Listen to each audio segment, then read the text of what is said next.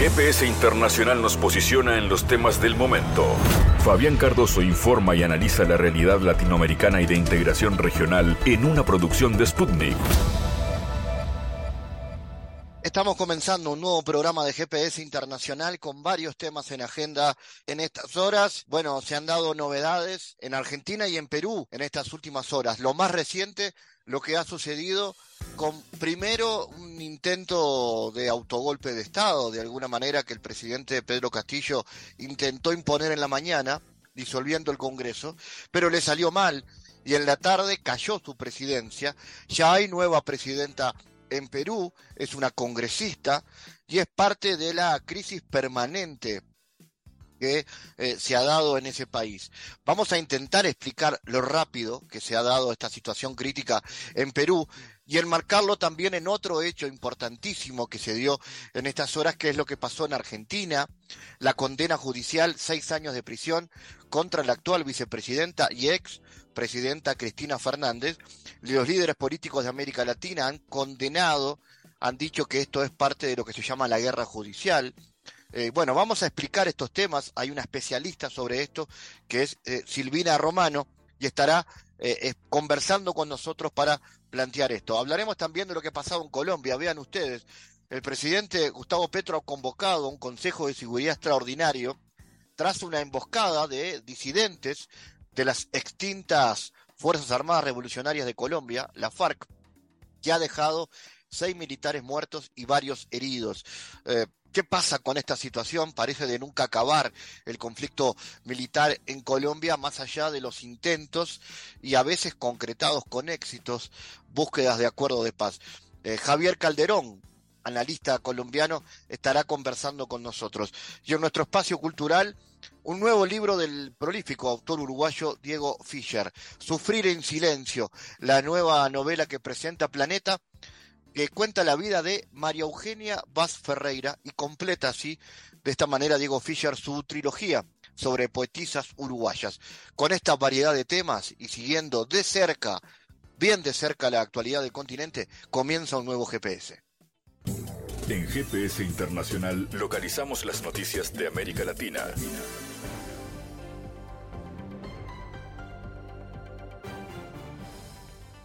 Espacio ahora para noticias el Congreso peruano destituyó al presidente Pedro Castillo en la tarde del miércoles por una abrumadora mayoría en una sesión prevista que se llevó a cabo pese a que en la mañana el mandatario había disuelto el Parlamento.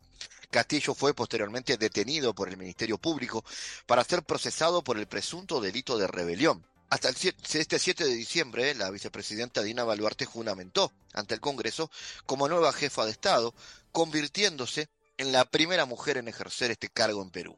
Rusia espera que la transición en Perú se realice sin injerencias externas, dijo la portavoz del Ministerio de Exteriores. Confiamos en que el proceso de transición en Perú transcurra con calma, dentro de la legalidad, sin injerencia destructiva desde el exterior, y que contribuya a normalizar la situación en el país en beneficio del pueblo peruano, manifestó la jerarca durante una rueda de prensa. La portavoz reafirmó que Moscú busca un mayor desarrollo de la tradicional relación de amistad entre ambos estados añadió que Rusia sigue de cerca la situación en Perú. Pedro Castillo parece que ni siquiera consultó con sus ministros su intento de disolver el Congreso, comentó a Sputnik el analista político Martín Manco. Para el experto, el ahora presidente peruano pudo haber intentado evitar la continuidad de juicios en su contra. El ahora expresidente de Perú no tenía amparo constitucional para disolver el Congreso, dijo Sputnik, el analista político Martín Manco, luego de que el legislativo aprobara la vacancia de Castillo y juramentara a Dina Boluarte como nueva mandataria. Bajo el argumento de defender la democracia, 101 congresistas votaron a favor de remover el cargo al presidente de Perú. La instancia superó con creces las expectativas de la oposición, que preveía tan solo 81 votos de los 87 necesarios para aplicar esta figura constitucional. Según Manco, Castillo quedó solo en su decisión de disolver el Parlamento. Esto no fue respaldado por el Tribunal Constitucional ni por el Comando Conjunto de las Fuerzas Armadas y de la Policía Nacional. México estaría dispuesto a conceder asilo político al destituido presidente de Perú, Pedro Castillo, si él lo solicitara, dijo en la tarde del miércoles el canciller Marcelo Ebrard. La posición de México es invariable. Si alguien pide asilo, México lo concede. Es muy raro que no concedamos asilo aquí a alguien perseguido políticamente. Esa es nuestra tradición y lo haríamos dijo el jefe de la diplomacia mexicana en declaraciones facilitadas a la prensa extranjera acreditada. El canciller comentó que el tema del derecho de asilo para Castillo se ha manejado mucho desde hace mucho tiempo, quizás hace meses. Sin embargo, aclaró que no ha tenido comunicación con el mandatario cesado por el Pleno del Congreso peruano luego de la crisis política desencadenada. Yo no estoy en comunicación con el presidente Castillo. El día de hoy no he hablado con él, no puedo dar más detalles de eso, puntualizó el secretario de Relaciones Exteriores. Los rebeldes del movimiento 23 de marzo asesinaron a no menos de 131 civiles en el este de la República Democrática del Congo, comunicó la misión de las Naciones Unidas en la República Democrática del Congo. Los asesinatos fueron perpetrados el 29 y el 30 de noviembre en dos poblados, la investigación preliminar llevada a cabo por la Oficina Conjunta de Derechos Humanos de la ONU y la MONUSCO confirmó que los rebeldes del M23 mataron a no menos de 131 civiles, 102 hombres, 17 mujeres y 12 niños, durante las represalias contra la población civil. El 10 de noviembre, el ministro de Exteriores de Angola anunció el alto al fuego en el este de la República Democrática del Congo, logrado después de la cumbre entre el presidente congoleño y el canciller de Ruanda. A su vez, los representantes del M23 declararon que ya no tienen nada que ver con los acuerdos, ya que no asistieron a la cumbre. La República Democrática del Congo acusa a Ruanda de apoyar a los rebeldes, mientras este país niega tener vínculos con el grupo. Además, ambos se acusan mutuamente de bombardear las zonas fronterizas. Le sacaron la fusión de Cablevisión eh, y, Multicanal. No estuve de acuerdo con ello, pero el presidente era él. Pero a mí nunca me pudieron sacar Telecom. Al que le sacaron Telecom ni bien asumió fue a Macri. Y después Manieto se da el lujo de decir en un libro totalmente falso que, que ellos no querían Telecom. ¿Cómo que no querían Telecom? Si fue el motivo de la disputa con esta presidenta cuando me tocó ejercer la magistratura en la Casa Rosada. Esta es la verdad de la milanesa. Por esto me están condenando a mí. Por esto, este es el sistema que me condena. Pero es un sistema que también, ojo, no creas que es únicamente contra los políticos que no aceptamos. No, no, no es el, que también te cobra lo que quiere del celular, lo que te quiere de internet, lo que quiere de prepagas, lo que quiere de todos los que fijan los precios, lo que no podés, lo que no podés protestar, lo que tenés que agarrar el ticket y pagarlo o si no, devolver las cosas del carro del supermercado. Es el poder en la Argentina, el poder económico y mediático que controla en una suerte de Estado paralelo y que coarta y que coarta permanentemente. Entonces, además, es también un sistema disciplinador. Hay que disciplinar a la dirigencia política argentina, no a los que piensan como ellos, como Juntos por el Cambio, que están de acuerdo que las universidades públicas son un gasto, que todo es una, que, el populismo, que los derechos, que no, que cómo la FJP, que no, que cómo eh, recuperar IPF. No, no, no, no. Hablo fundamentalmente de nosotros, del peronismo, de los que tenemos un compromiso con los derechos de la gente. Ahí me condenan a mí. Me condenan porque condenan un modelo de desarrollo económico y de reconocimiento de los derechos del pueblo. Por eso, por eso eh, me condenan. Pero la condena no son los seis años o la cárcel. La condena real que dan es la inhabilitación perpetua a ejercer cargos políticos electivos, cuando todos los cargos a los que accedí fue siempre por el voto popular. Cuatro gobiernos en nombre del peronismo ganamos eh, con el apellido Kirchner. En el 2003, en el 2007, en el 2011 y también contribuye a la victoria que obtuvimos en el 2019 cuando nadie daba dos pesos por el peronismo. Esto es lo que me están cobrando. Esto es lo que y por esto me inhabilitan. Por esto me inhabilitan. Esta es la verdad de la milanesa. Cuenten que la cuenten como quieran. Me gustaría ver después los fundamentos de esta, de esta sentencia, pero esta es la verdad. Por esto me están condenando. ¿Y saben qué? Voy a hacer lo mismo que hice el 10 de diciembre del 2015. Me acuerdo cuando Daniel Scioli me vino a proponer que fuera eh, candidata a diputada nacional para darle fuerza a la lista, para acompañar. No, no, no. No voy a someter a la fuerza política que me dio el honor de ser dos veces presidenta y una vicepresidenta a que la maltraten en periodo electoral con una candidata condenada, con inhabilitación perpetua, con administración fraudulenta por el Estado, a mi administración fraudulenta por el Estado y a estos los amarillos que nos dejaron 45 mil millones de dólares con el Fondo Monetario Internacional, se pasean orondos en los aviones de Clarín. Bueno, no voy a ser candidata. Es más, una muy buena noticia para usted, Manieto. ¿Sabe por qué? Porque el 10 de diciembre del 2023 no voy a tener fuero, no voy a ser vicepresidenta, así que le va a poder dar la orden a sus esbirros de la, de la casación y de la Corte Suprema que me metan presa. Sí, pero mascota de usted, nunca. Jamás, ¿entiende? Nunca, jamás. No voy a ser candidata a nada, ni a presidenta, ni a senador. Mi nombre no va a estar en ninguna boleta. Termino el 10 de diciembre y me vuelvo como me volví. Líderes políticos de América Latina como Lula, Evo Morales, Rafael Correa y Andrés López Obrador, entre otros, han repudiado la condena judicial contra Cristina Fernández y advirtieron el peso del lawfare en la región. No pudieron con Lula, no podrán con Cristina, exclamó el premio Nobel Pérez Esquivel. Presidente y líderes políticos latinoamericanos respaldaron a la vicepresidenta argentina Cristina Fernández de Kirchner tras la condena a seis años de prisión y apuntaron contra Lawford, que al igual que otros referentes del progresismo latinoamericano, busca inhabilitar políticamente a la líder del kirchnerismo. El gobierno de Nicaragua envió un breve mensaje de solidaridad a la vicepresidenta a usted con admiración, respeto y cariño en estos momentos duros, cuando su valentía y la de tu pueblo se muestran una vez más desafiantes y capaces de trascender las miserias y de crecer todavía más en la dimensión histórica que los ha hecho y hace grandes.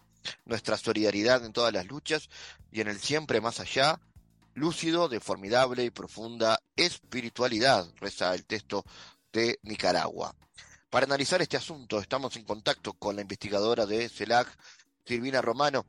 Silvina, ¿cómo analizas este proceso judicial contra la vicepresidenta? ¿Por qué fue condenada y cuáles fueron las causas que estuvo en su contra? Bueno, el proceso de, judicialización de Cristina Fernández de Kirchner es, de muy larga data, digamos. No es reciente, como la mayoría de los procesos de judicialización de líderes en América Latina, no son de un día para el otro y tienen que ver con una forma um, sistemática en la que va operando el aparato judicial, determinados sectores de la política que se van apropiando de ese aparato judicial para mm, generar lo que podríamos llamar un acoso judicial. En, en, este caso en particular de Cristina Fernández, más o menos desde el año 2004 hasta la actualidad, eh, se le han interpuesto 650 denuncias. Entonces, estamos hablando de que está en más de 650 expedientes una persona, digamos, de un alto liderazgo eh, en la política y en función pública, ¿no? En la función pública. Entonces, ahí el tema del acoso judicial, ¿qué pasa? De estas denuncias se transformaron en casos, casos judiciales que vienen desarrollándose desde hace años, entre 12 y 15 causas, ¿no? La más conocida es la última, esta por la cual la sentenciaron a seis años eh, de prisión e inhabilitación política perpetua. Em, es la causa vialidad. Todas las causas tienen que ver con, eh, digamos, a grandes rasgos, con corrupción. Se acusa este, a la presidenta eh, en su momento y hoy ex, mm, digamos, y hoy vicepresidenta de utilizar ah, para fines personales el erario del Estado, eh, estar vinculada a coimas o sobrepago en la obra pública, bueno, una serie de acusaciones que también podemos ver como en el, proceso del lavallato, la, mega causa judicial por la cual se sentencia y se envía a prisión por más de 500 días a, Lula da Silva en Brasil, eh, es muy similar, ¿no? el pilar de los relatos desde el aparato judicial y luego proyectados en los medios de comunicación concentrados que tienen alto, bastante alto impacto en la, opinión pública es el de corrupción, ¿verdad?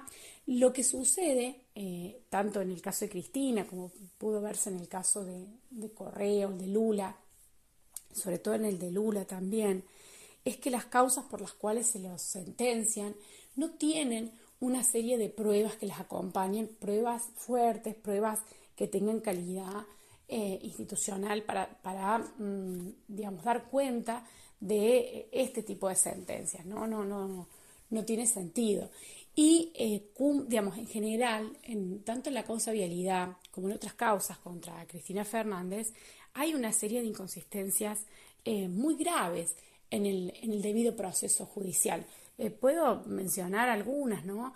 no se considera el principio de inocencia, es decir, a través de la prensa sobre todo, se la declara culpable eh, al inicio de, digamos, de, cualquier posibilidad de, un debido proceso judicial, eh, se la sentencia como culpable, se la criminaliza en los medios de comunicación, se la estigmatiza.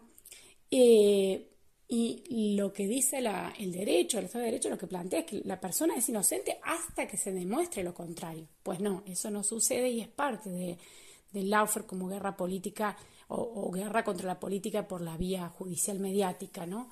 Otra cuestión es el tipo de pruebas que se presentan. Las pruebas no, dan cuenta del delito del cual se le está acusando.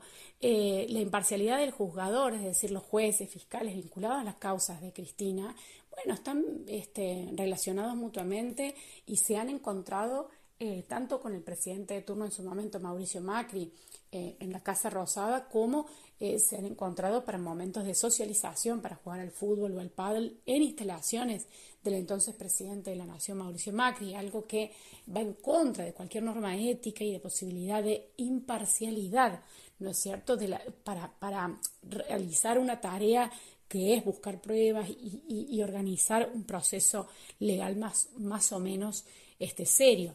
Eh, después eh, se le han modificado a lo largo de los juicios eh, los delitos por los cuales mm, se la culpa a Cristina Fernández. Entonces la defensa, ella misma, plantea, bueno, déjenme ahora defenderme de esto otro de lo que me culpan porque no era por lo que me habían culpado inicialmente. Pues no, no se permite y eso es una gran inconsistencia, el, cambio del delito a, digamos, a la mitad de un juicio, ¿no? La otra cuestión es lo del juez natural. ¿Dónde caen los juicios? ¿quién atiende los juicios de Cristina Fernández? Bueno, algo increíble es que todos caen en Comodoro Pi. Eso no puede ser porque es por sorteo, digo, no puede ser porque matemáticamente es imposible. Digamos, hay eh, dos posibilidades cada mil millones de que en un sorteo caiga la causa en el mismo, eh, en el mismo juzgado. Y, bueno, eso ha sucedido sistemáticamente. Eh, la otra cuestión son la filtración de escuchas. Se han colocado micrófonos en las celdas de mm, funcionarios, exfuncionarios vinculados al kirchnerismo eh, y se ha recabado información de, forma totalmente ilegal.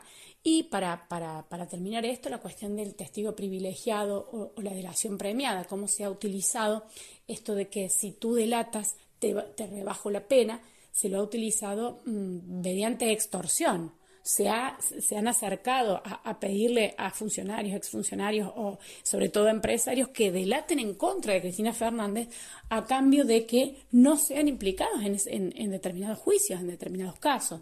Algo muy grave que da cuenta de las inconsistencias y la violación del debido proceso en las causas contra Cristina Fernández de Kirchner. ¿Cómo impacta este fallo a nivel político a un año de las elecciones presidenciales?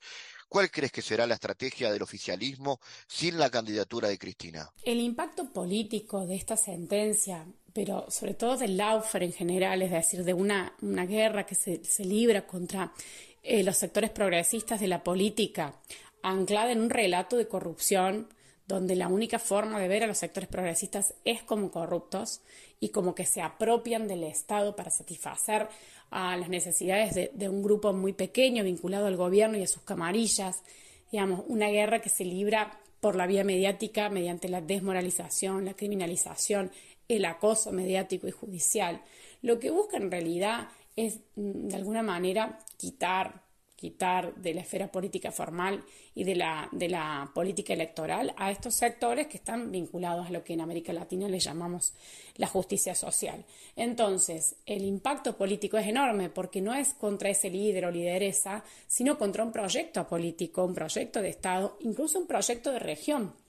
Entonces, eh, no es, esto no es contra Cristina Fernández en este momento, o no fue solamente contra Correa o Lula da Silva, vamos a poner, Incluso ahora lo que pasó con, este, con Castillo en Perú, ¿verdad? Esta judicialización de la política permanente en Perú que ha generado una inestabilidad institucional brutal en un país donde la reforma judicial fue tempranamente eh, financiada por organismos como el Banco Interamericano de Desarrollo o la USAID en los 80 para modernizar aparentemente al Estado peruano y que resultó finalmente en una eh, eh, en un desgaste, un desorden y una inestabilidad institucional desde 2017 hasta ahora, en la cual hay una sucesión de presidentes, un parlamento totalmente inoperante y, que trabaja en pos de intereses muy concretos de unas minorías de derecha que, bueno, que se han apropiado de la política mediante un proceso de judicialización de la política, ¿verdad? Entonces, ¿cuál es el impacto? Muy fuerte, porque eso, claro, tiene una, el reflejo de eso es el tipo de políticas públicas que se pueden hacer, es eh, cómo los sectores, digamos, y las mayorías, ahora estamos hablando mayorías de América Latina, están necesitadas de mm, políticas públicas vinculadas a la justicia social, a un Estado que intervenga en la economía y que redistribuya urgentemente los este, eh, riquezas y recursos, bueno, pues no, no existíamos, se van eh, cerrando las puertas a los sectores de la política que podrían este, generar este tipo, este tipo de proyectos. Entonces, el precio que se paga por la inhabilitación política, por la proscripción de líderes políticos vinculados al progresismo, es muy alto. Y quiero aclarar aquí que no es que no hayan habido juicios por corrupción este, contra líderes eh, o, personajes vinculados a la derecha. Claro que los hay, pero el impacto eh, a nivel mediático, sobre todo, y a nivel político,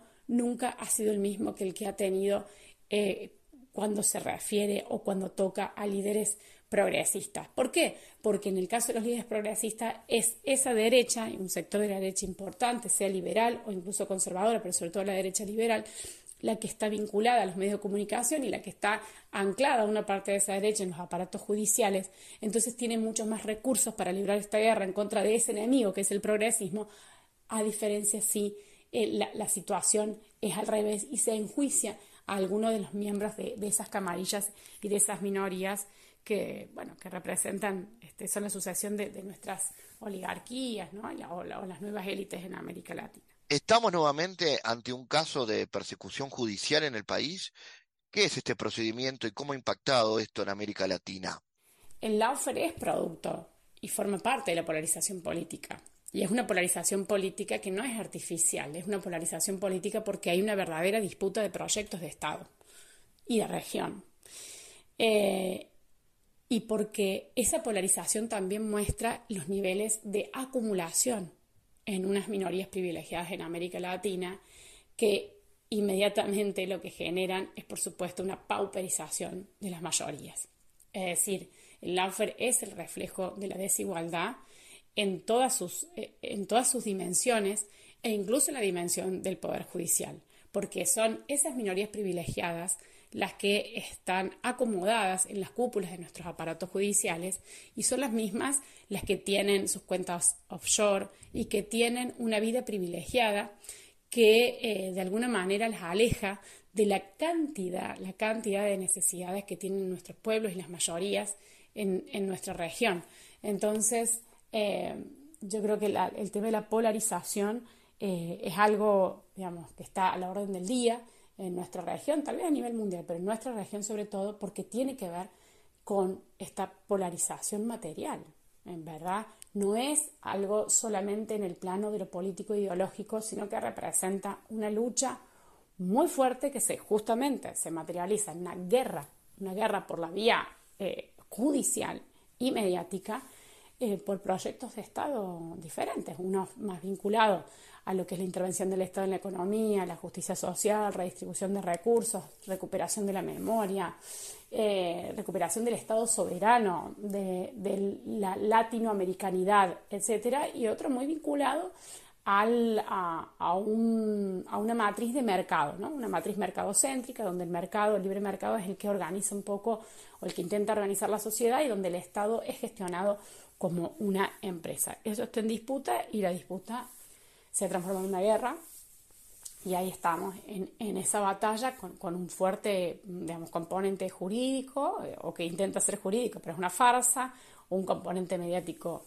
brutal, un componente ideológico tremendo desde la derecha, ¿no? Decir, bueno, aquí la izquierda y los progresistas son todos unos corruptos y no, no, no saben gobernar Y eh, ahí estamos en esa batalla donde eh, es muy importante combatir para instalar o lograr instalar otros relatos que, no, que, que, que hagan que la política no, se no, no, no esté encorsetada y no se subsuma o no sea minimizada a el honestismo. Entonces ahora el ser político lo único que importa es que seas honesto. No, no, nos están quitando el horizonte de la política que es la justicia social y que es el gobierno para las mayorías, para el bienestar de las mayorías. Analizamos los temas en GPS Internacional.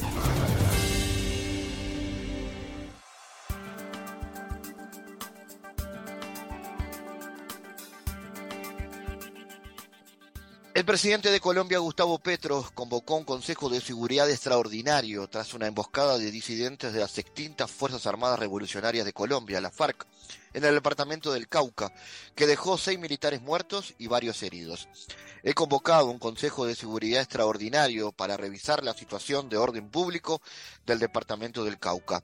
La paz es el bien supremo de la nación, escribió Petro en la red Twitter el Consejo de Seguridad tomó una medida de reacción, de acción, que se va a desencadenar en Putumayo, en la zona Cáucaca, y en Arauca, que también se están presentando conflictividades en crecimiento, apuntó Petro en una conferencia de prensa tras la reunión con las cúpulas militares y policiales. El presidente, que leyó los nombres de los soldados fallecidos de entre 18 y 20 años, no especificó qué tipo de medidas se decidieron ni cómo aplicarlo. Según el mandatario, el ataque en la madrugada contra una base militar de una zona rural fue planeado por la columna Jaime Martínez, disidente de las extintas FARC, y que tiene que ver con rutas del narcotráfico. Petro añadió que el ejército no abandonará la zona pese a los ataques. Para analizar la coyuntura política y social del país, estamos en contacto con el analista Javier Calderón. Javier, ¿qué balances realizas de los primeros meses del gobierno de Petro? ¿Cuáles han sido los cambios más importantes? Estos cuatro meses de gobierno de Gustavo Petro y Francia Márquez en Colombia han sido vertiginosos. Esa podría ser la, palabra, el adjetivo que defina estos primeros cuatro meses.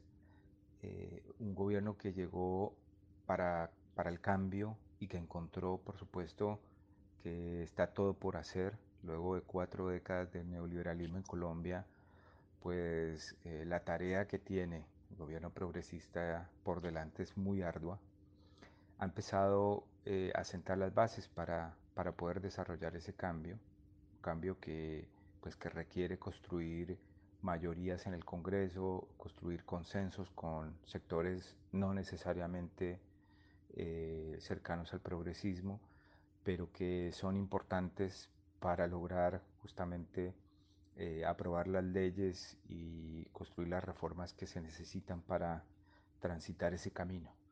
En estos eh, meses logró conseguir efectivamente construir una coalición bastante heterogénea con quien logró consensuar eh, una tributación, un proyecto, una ley tributaria progresiva que empieza a sentar las bases para para eh, desarrollar una justicia tributaria.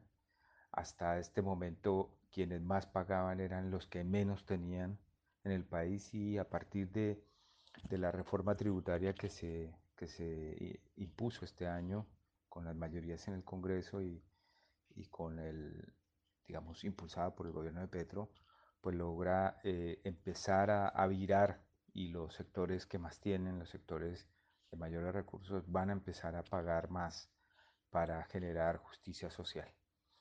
Eh, se impulsó también eh, la implementación del acuerdo de paz que estaba eh, trunco por decisión del gobierno de Iván Duque y se empezaron a abrir las posibilidades de, de fortalecer la implementación del acuerdo de paz y de conseguir la paz completa eh, la mayoría del Congreso facultaron, o sea, rehabilitaron al presidente Petro para que abra eh, de nuevo diálogos de paz. Eh, hace un mes se mm, estableció de vuelta la mesa de negociación con el ELN, que estaba prácticamente cerrada y clausurada por decisión del gobierno de Duque desde el año 2020 y mm, se, se, inició una discusión profunda sobre la reforma agraria pactada en el acuerdo y un poco más allá eh, y se empezó a, generar diálogos, a producir diálogos con todos los sectores sociales del país, algo que no ocurría en los gobiernos anteriores. Eh, este es un gobierno, parece, de puertas abiertas.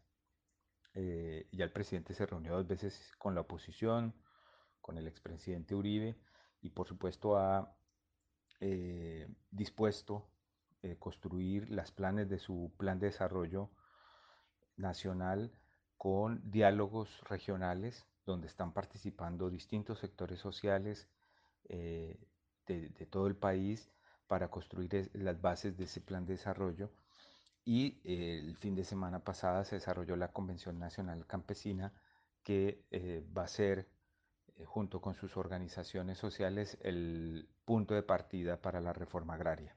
Así que yo creo que estos son como los primeros, así, eh, para ser sintético, los primeros cambios que, que, ha propuesto el gobierno, eh, no sin antes decir que, que para el año entrante se avecinan otras discusiones, la reforma pensional, la reforma a la salud, la reforma política, la reforma al código electoral, viene una eh, cascada de, de, reformas para seguir ajustando todos los ámbitos de la política nacional que venían pues eh, con bastantes problemas y que la, ciudad, la ciudadanía y la sociedad en general pues estaba reclamando eh, cambios. ¿Cómo analizas la política en torno a la consecución de paz en el país?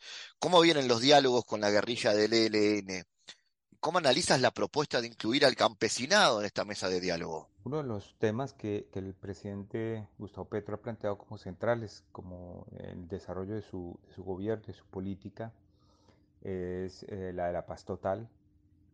Eso significa eh, dialogar y llegar a acuerdos con, las, con el Ejército de Liberación Nacional y con los sectores de las FARC que quedaron residuales, que quedaron que no firmaron el acuerdo de paz del 2016 o eh, el sector que firmó el acuerdo de paz pero después volvió en armas. Eh, ese es un, una propuesta y un proyecto que ya viene caminando. El comisionado de paz y el propio presidente ya restablecieron eh, la mesa de diálogos con el ELN, que era un primer punto de partida. esta mesa de negociación comienza a a sesionar eh, en Caracas, va a tener una sede rotativas en distintas ciudades de, América Latina y va a, empezar a arrojar acuerdos parciales que se van a ir implementando inmediatamente. Uno de los primeros acuerdos que se llegó fue el retorno de comunidades indígenas desplazadas a territorios donde el ELN tiene presencia y eh, se van a seguir desarrollando acuerdos humanitarios para desescalar el conflicto. Y también eh, el presidente avanzó en, la concreción de, una política que está, eh, que está en diseño, digamos, pero eh, que tendiente a al sometimiento a la justicia de los sectores paramilitares y los sectores narcotraficantes que eh, por supuesto no tendrían un tratamiento político, sino de como bandas delincuenciales que eh, podrían acogerse a la justicia, mm, digamos, emulando las, las leyes que, existen en otros países para, para, tal efecto. En ese proceso también ya está abocado el, el alto comisionado para la paz, Danilo Rueda, y vienen desarrollándose eh, acercamientos y algunas de estas estructuras criminales ya han manifestado que están dispuestos a someterse a la justicia eh, y terminar con, con, primero con sus acciones de guerra y también con eh, su papel en el tráfico internacional de drogas. Eso es todo un triunfo en ciudades donde se cometían, donde estaban eh, las más altas tasas de homicidios en el país, como en Buenaventura, que es un puerto en el Pacífico, eh, al día de hoy llevan 60 días, 70 días sin eh, que se cometa un solo crimen violento eh, por parte de estas bandas criminales, lo que es todo un, éxito para, para el presidente y para esa política de paz total. Entonces, eh, aquí mm, vienen desafíos muy grandes, sobre todo porque el tiempo apremia, no, el presidente no tiene los cuatro años para, para negociar con estos sectores, eh, se tienen que llegar a acuerdos rápidos, la sociedad ya, ya tiene la experiencia del proceso de paz con la FARC, que tardó mucho tiempo y después eh, resultó ser eh, insuficiente el tiempo que le restó al presidente Santos para implementar el acuerdo de paz. Se vino el gobierno de la derecha, de la extrema derecha, de, de Iván Duque, que frustró la implementación del acuerdo de paz. Entonces, lo que el tiempo es corto, Gustavo Petro creo que lo sabe, desde el gobierno están haciendo esfuerzos para concretar rápidamente pues, los acuerdos y transitar hacia un tiempo de, de posconflicto y de reconstrucción y reorganización nacional. Ante el aumento de la inflación, ¿cómo ve Javier la situación económica en el país y cómo puede afectar esto al gobierno? ¿Qué medidas son para mitigar las desigualdades? Yo creo que el gobierno viene haciendo una tarea eh, muy grande en, materia económica para eh, generar cambios, para producir cambios y mantener eh, tranquilizados los mercados y tener unas reglas claras eh, para, para, los sectores inversionistas y para la ciudadanía en general en torno a la, a la política macroeconómica. Y eso me parece que, que va a tener repercusiones positivas para eh, enfrentar la, la, inflación. El mayor pico de inflación e, en el 2022 fue en el mes de enero, producto de una eh, expansión monetaria que hizo el gobierno de Duque, una expansión muy alta que terminó en manos de, la banca y que terminó eh, siendo parte de, una fuga de capitales o un enriquecimiento mayor también de, la banca internacional, pero que generó este pico inflacionario y no, no, mm, mejoró los otros indicadores económicos del país. Yo creo que el gobierno ya tiene diagnosticado ese, esa situación y va y viene, digamos, tomando eh, eh, medidas, digamos, para, para, impedir que esto siga ocurriendo.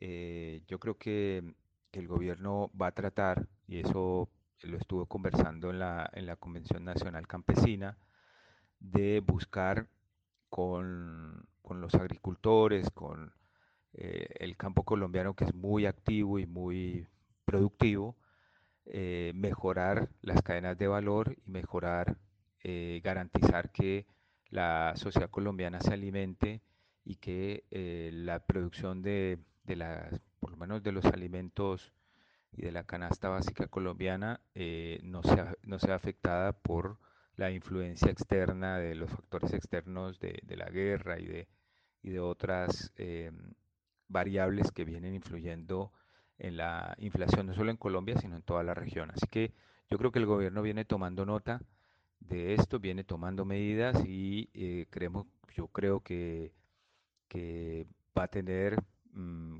tiene poder de fuego, digamos, en el Banco de la República y en sus instituciones económicas para impedir que esto se salga de las manos. Ahora tiene eh, la discusión sobre el salario 2023 eh, Allí me parece que hay en parte una, discusión donde se va a tratar de recuperar la capacidad adquisitiva de los salarios sin eh, generar, digamos, tensiones inflacionarias eh, innecesarias, ampliando más el salario real que el salario nominal. Así que bueno, yo creo que el, gobierno viene haciendo la tarea, eh, sin embargo, pues la crisis global y los impactos externos a una economía tan débil y tan transnacionalizada como la colombiana, pues van a tener impactos y hay que estar muy atentos a, a lo que siga ocurriendo. Finalmente, Javier, ¿cuáles han sido las señales más importantes de Petro referente a los lineamientos de su política exterior? Uno de los ejes eh, más dinámicos del, gobierno de Petro en estos cuatro meses ha sido eh, el viraje eh, en su política exterior, que es un viraje suave, es un viraje bastante medido, pero que, tiene ya marcas y definiciones importantes. La primera es construir una agenda bilateral con los Estados Unidos, en distintos temas, en el tema ambiental, en el tema eh, del narcotráfico, en el tema de la seguridad y en el tema de la paz continental y de la paz de Colombia. Yo creo que esos son los ejes que ha logrado construir el, presidente con eh, los Estados Unidos y pues a través de su canciller Álvaro Leiva y, y ha, empezado, digamos, a, construir y a, tomar medidas eh, pues distintas a las que venía desarrollando tanto el, pues todos los gobiernos uribistas y incluso el santismo, eh, recuperando las relaciones con Venezuela. Eh, ya se, pues eso yo creo que es una medida importante no solamente para los dos países, sino para toda la región. Eh, durante cerca de cuatro años estuvieron cerradas las fronteras, unas fronteras no solamente imaginarias, sino que culturalmente pues eh, pues generaron mucho, mucho daño, eh, separaron familias y tuvieron impacto sobre la economía tanto de Venezuela como de Colombia. Entonces yo creo que esta es una, una de las medidas más importantes. Colombia regresó a, la comunidad de estados latinoamericanos y caribeños, a la CELAC. Eh, recuerda que en el 2021, cuando eh, México y Argentina tomaron la decisión de impulsar de vuelta este organismo multilateral. Eh, Brasil, Chile y Colombia se negaron a participar de los encuentros. Hoy eh, Colombia volvió en la última cumbre en Buenos Aires. El, el canciller Álvaro Leiva creo que lo planteó de esa manera. Colombia de vuelta a América Latina, de vuelta y comprometida a la integración regional. Finalmente, eh, parece que, que el presidente mm, viene planteándose y viene mm, perfilándose como un referente internacional de la lucha contra el cambio climático y mm, su, su, primer discurso ante Naciones Unidas y su participación en la COP27 en Egipto pues fueron eh, aplaudidas, centrales y, y generaron también un, eh, volcaron las miradas del mundo y pusieron eh, de vuelta el debate sobre la Amazonia, sobre la, importante, la importancia de, generar una transición energética y de tener un consumo eh, responsable, no solamente en América Latina, sino principalmente en los países centrales o en los países desarrollados. Así que me parece que, el cambio es absoluto de, de tener una, una agenda unilateral con los Estados Unidos, de sometimiento y, una posición agresiva con la integración y con los vecinos eh, y con poco brillo en el concierto internacional. Estamos eh, realmente en otra, en las antípodas con el gobierno de Gustavo Petro. En GPS Internacional navegamos por la sociedad y la cultura.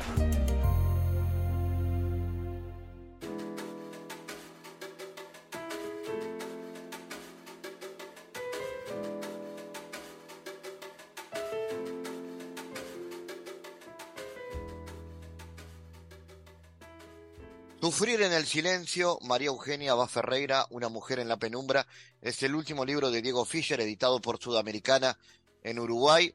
María Eugenia Va Ferreira fue una adelantada a su tiempo. Muy joven deslumbró en los salones burgueses de su época con una poesía profunda y desenfadada. José Enrique Rodó y Julio Rey Resig reconocieron tempranamente su talento, seguidos por otros intelectuales de aquella época del 900. También despertó la admiración de Rubén Darío, el hombre que revolucionó la poesía con la creación del modernismo latinoamericano. Sin embargo, María Eugenia no fue feliz y en eso tuvo mucho que ver su carácter, pero también la pacata sociedad que la rodeaba y que la condenó a la incomprensión y el rechazo. Esta biografía, escrita por eh, Diego Fischer, completa una trilogía de trabajos anteriores que ha realizado sobre Juana de Ibarburú y Delmira Agustini y ahora lo hace sobre María Eugenia Ferreira. Estamos con Diego Fischer, le agradezco mucho su contacto para GPS. Eh, Diego, ¿por qué apostar a contar estas historias de estas mujeres que han marcado también la historia? El caso de María Eugenia, esta mujer en la penumbra. Hola Fabián, un gusto estar en comunicación contigo. Y María Eugenia viene a cerrar la trilogía de las poetas o las poetisas, como a mí me gusta decirle, eh, que comenzó hace ya unos cuantos años con, con Juana de Barburú, luego con Delmira Agustini, y bueno, y la que estaba faltando es justamente María Eugenia Bafarreira.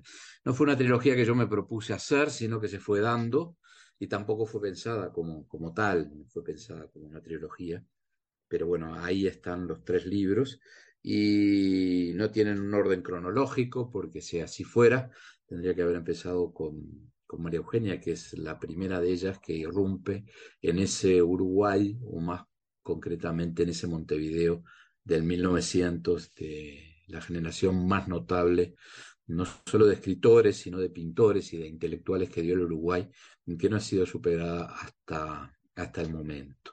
¿Y por qué escribir sobre esas mujeres? Porque no conocíamos muchas sus verdaderas vidas, empezando por ahí. En el caso de, de Juana fue evidente, en el caso de María Eugenia, que es la mujer que nos, nos este, ocupa hoy, eh, fue de las tres la que trató e intentó, por decisión propia, eh, pasar eh, inadvertida y en, en, buena medida lo logró.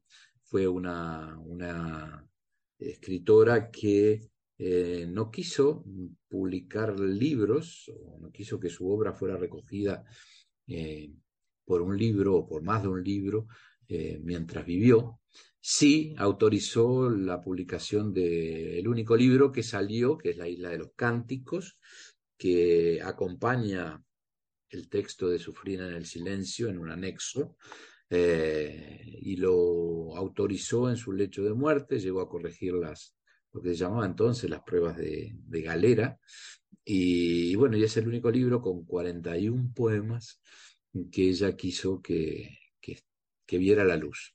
Pero a lo largo de su vida, eh, ella escribió y escribió mucho, y mm, poemas le encargaban, poesías que le encargaban, que era algo muy en, la época, en las revistas literarias tanto de Buenos Aires como de Montevideo.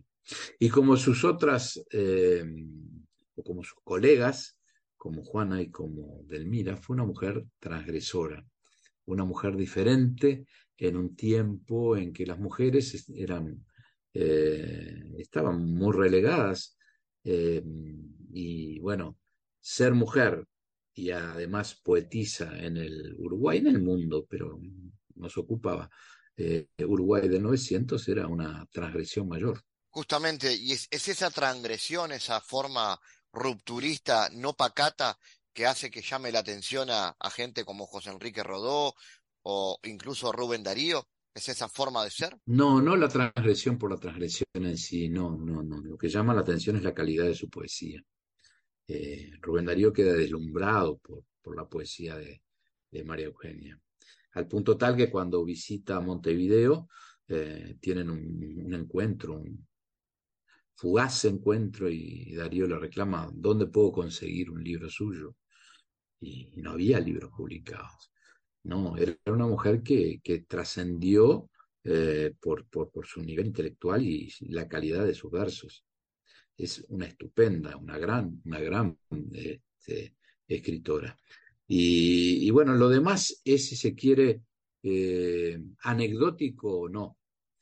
Eh, y me explico, María Eugenia fue un personaje mmm, que no se apegó a las normas sociales de su tiempo, pero no porque fuera, saliera por las calles manifestándose con pancartas o reivindicando este, eh, cosas, sino porque era diferente. Ella era una mujer diferente, ella se, yo entiendo que se enamoró eh, profundamente de, de, Delmira Agustini y, Delmira quedó impactada con su, con su intelecto con, la inteligencia y la cultura de, de María Eugenia. Eh, fue un amor no correspondido clarísimo. Eh, todos sabemos que Delmira se casó y bueno, cuál fue su, su derrotero por la vida, pero, pero María Eugenia quedó deslumbrada por la candidez, por supuesto, por la belleza y la inocencia y la juventud de, de Delmira, eh, y hizo todo lo que pudo para, para apuntalarla, es la que eh, sin, sin, este,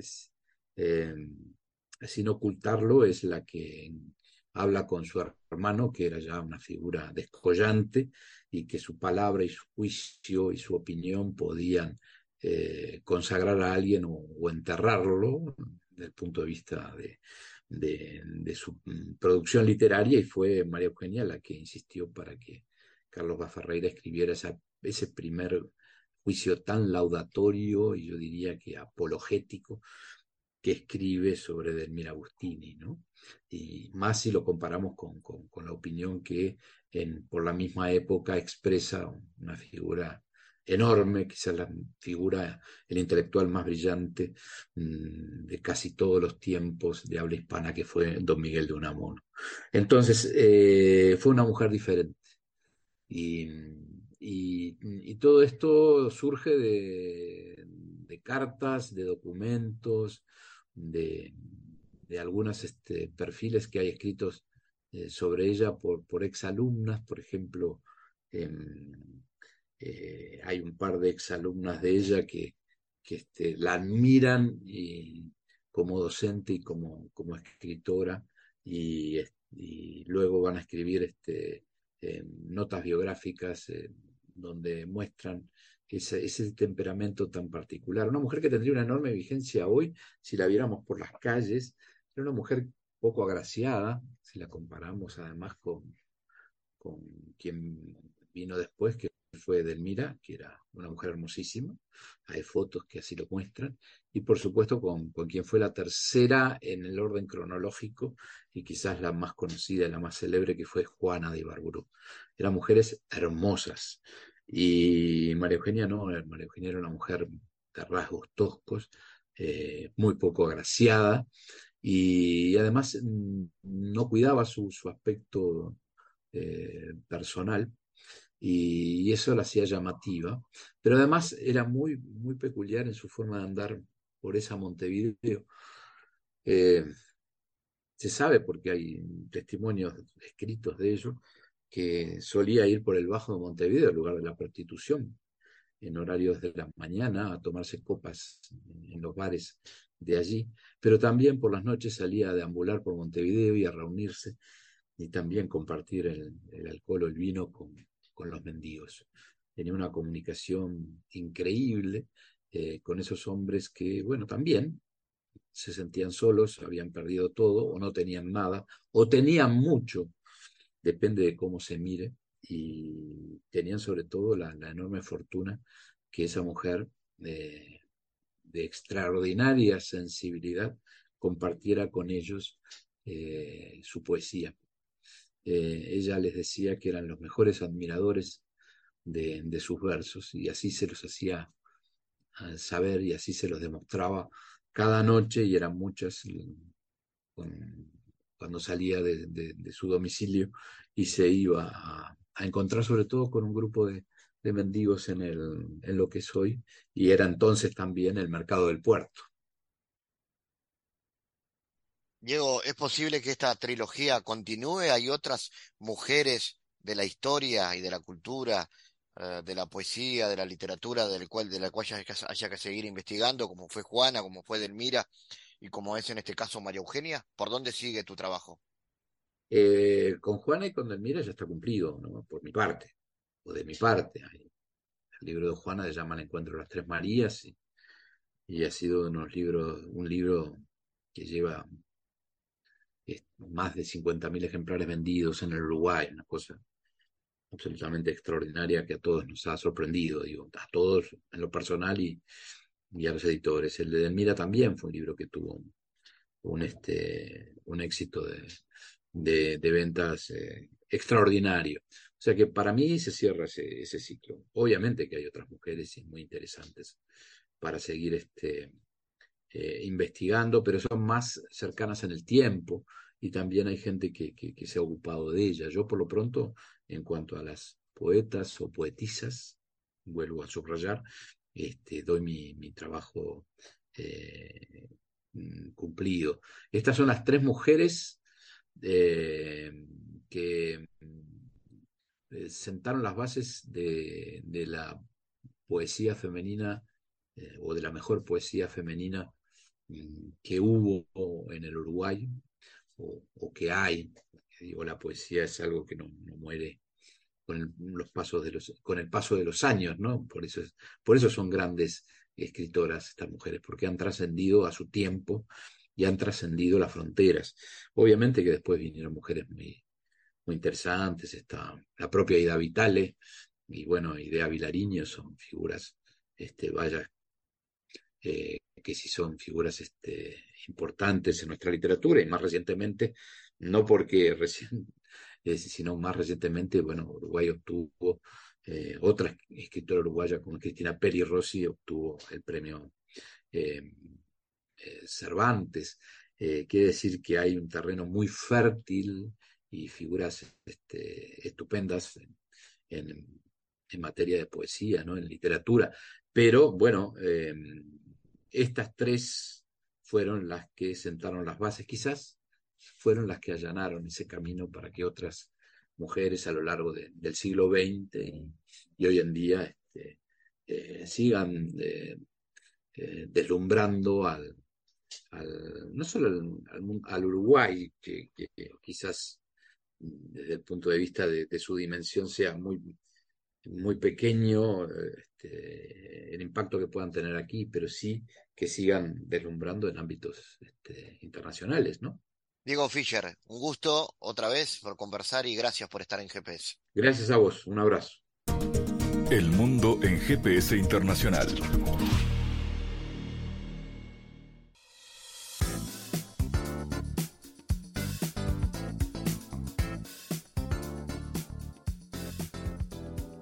En Diálogos Geopolíticos analizamos diversos asuntos que atañen a la política mundial, desde el abordaje de los ámbitos multilaterales de articulación política a nivel global hasta las cualidades y los propósitos de las configuraciones regionales, tanto en América Latina así como en otras regiones. Nuestro objetivo es poner foco a una gran diversidad de temas que atañen a la geopolítica en el mundo contemporáneo. Para eso vamos a recibir a Santiago Caetano, aquí en GPS. Bienvenido, Santiago. ¿Qué tal, Fabián?